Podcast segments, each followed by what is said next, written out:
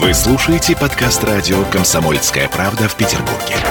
92.0 FM.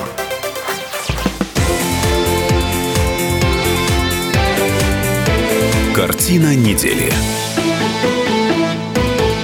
В эфире радио «Комсомольская правда» Санкт-Петербург. И сегодня, по сложившейся традиции, мы с Александром Сергеевичем Записоцким, ректором Санкт-Петербургского гуманитарного университета профсоюзов, подводим итоги уходящей недели. С вами Ольга Маркина. Александр Сергеевич, здравствуйте.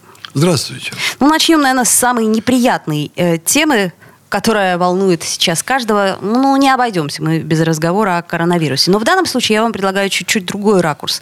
Актер Егор Бероев сравнил обитателей гетто, которых ждали печи Освенцима, с завсегдатаями московских кабаков, которых э, ограничили в их священном праве посещать эти кабаки.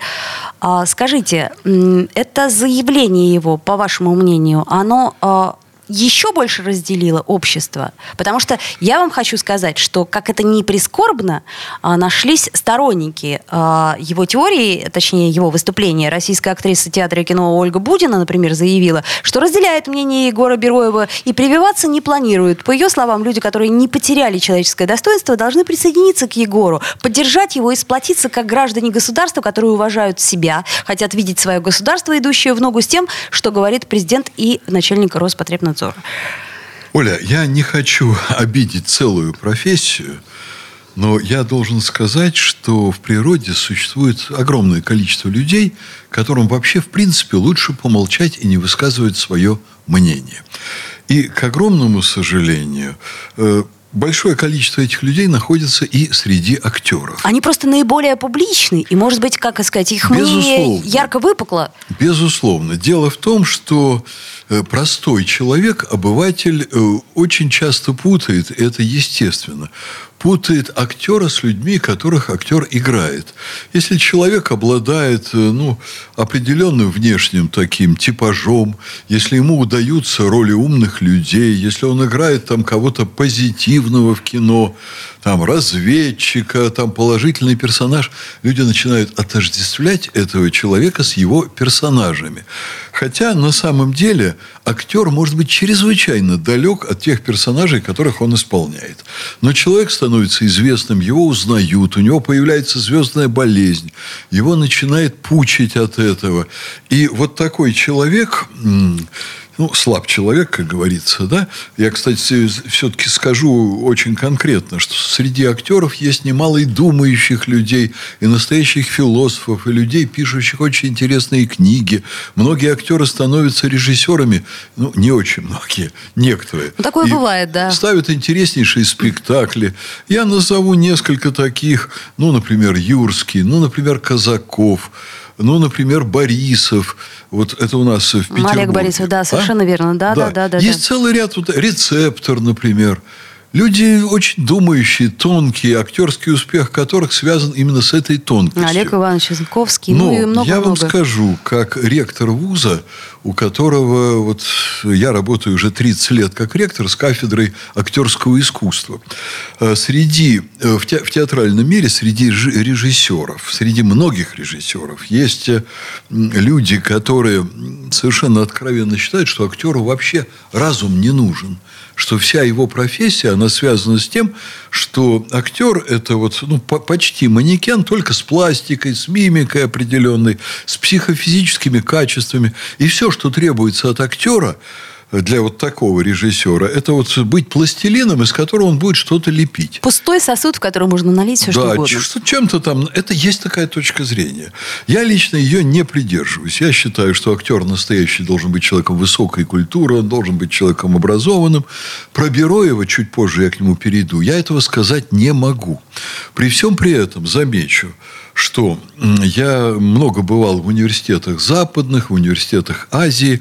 Скажем, в Соединенных Штатах порядка 10 тысяч вузов. Факультеты искусств очень мало где существуют. И это правильно? Э, это это отражает определенную тенденцию. Дело в том, что на факультетах искусства очень часто, чаще всего, учат ремеслу, примерно как в профтехучилище, учат обрабатывать детали, или вот каменщика там раньше в советское время учили класть кирпичи. То же самое танцоров учат поднимать ноги, делать растяжки, mm. разминаться. Вы говорите о технической да, стороне дела. Да. Вот этому учат. Учат, как в ПТУ. И это очень плохо сочетается на Западе с университетами. Потому что университет – это фундаментальное знание, это изучение базовых гуманитарных предметов на очень серьезном уровне. И вот насколько я знаю нашу театральную традицию театрального образования даже в Петербурге, одном из самых интеллигентных городов мира, где, кстати, впервые появилась интеллигенция вообще-то. Это именно в нашем городе произошло. Так вот, у нас есть театральные вузы, вся история которых связана с тем, что второй педагог на курсе, это не мастер сам, конечно, а иногда и мастер, идут к ректору и говорят, вы отчисляете там актера, ну, там, условно говоря, Сидорова, потому что он не может осваивать гуманитарные предметы, ему ставят двойки, но он такой талантливый актер. Да черт с ней с этой историей. Да пусть ему там кафедра истории поставит тройку, или пусть ему кафедра литературы поставит тройку, ну, дайте ему доучиться, он нас прославит. Так очень часто и происходит. Из этого вытекает, что актерам не следует вообще-то без особых на то оснований претендовать на роль, понимаете, лидеров мнений. Потому что такую чушь морозят, такую дикость несут. Ну, у меня, между прочим, я из актерской семьи, я сам, напомню, заслуженный артист России. Мать моя закончила Киевский театральный институт, играла до 30 с небольшим роли героини в различных драматических театрах. Я эту сферу очень и очень хорошо знаю. Актерам надо тщательно взвешивать вообще необходимость высказываться. Пусть лучше ты будешь красивым, молчащим и сойдешь за умного, нежели будешь нести дикую чушь. Вот я вообще-то представляю себе, что было бы, если бы в советское время вот актер, как Михаил Ефремов, вышел бы на сцену пьяный, и когда в зале кто-то стал бы возмущаться, он начал бы класть этот зал матом. С ним сразу начали бы работать дирекция театра, партийный комитет, профсоюзная организация, отстранять его от спектаклей, требовать, чтобы он прекратил безобразничать. Что сделал Ефремов? Вот, э, вернее, что сделал театр и театральная общественность, когда Ефремов стал откровенно наглеть и безобразничать? Они стали его защищать. Это возмутительно, потому что актерская среда и актерские профсоюзы – это не профсоюзы подонков у нас стало в последние десятилетия нормой защищать своих среди актеров, даже когда они совершенно неправы, когда они ведут себя как откровенные подонки и так далее, и так далее. И это все невероятно роняет актерскую профессию.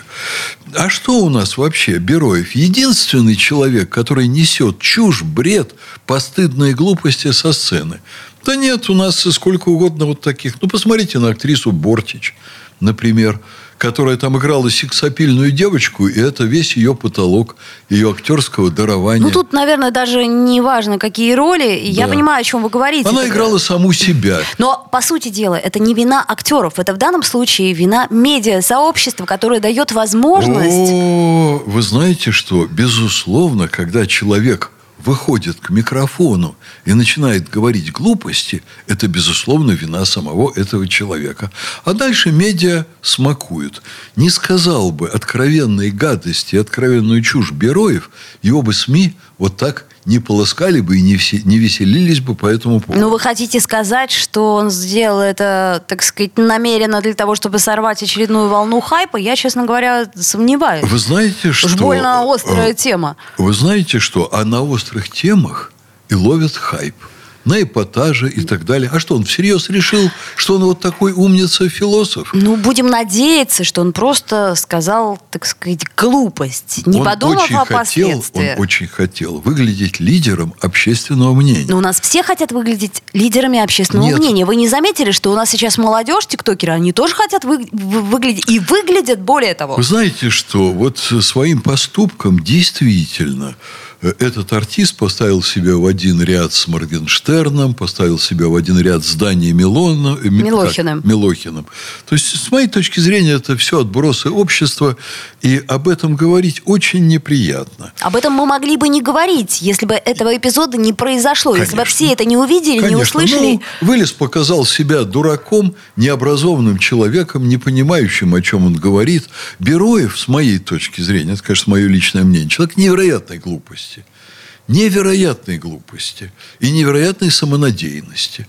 Вот и все, и он ничего, кроме реального презрения, в итоге не получит.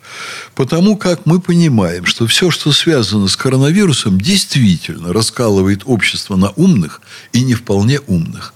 Потому что мы знаем, что за отрицанием прививок на сегодня никакого знания, никакого понимания там, науки, а есть комплекс предрассудков и суеверий на уровне XIV века. Да, вообще-то это беда образования. Да, за последние 30 лет Россия сформировала целый слой людей, которые зачастую получили дипломы, и дипломы иногда очень солидных вузов, но при этом они безумно невежественны.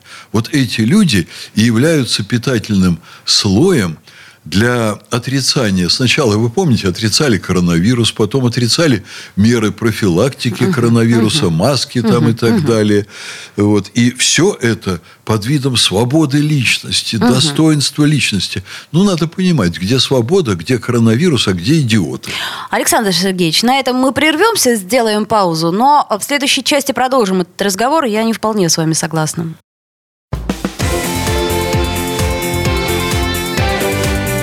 Картина недели.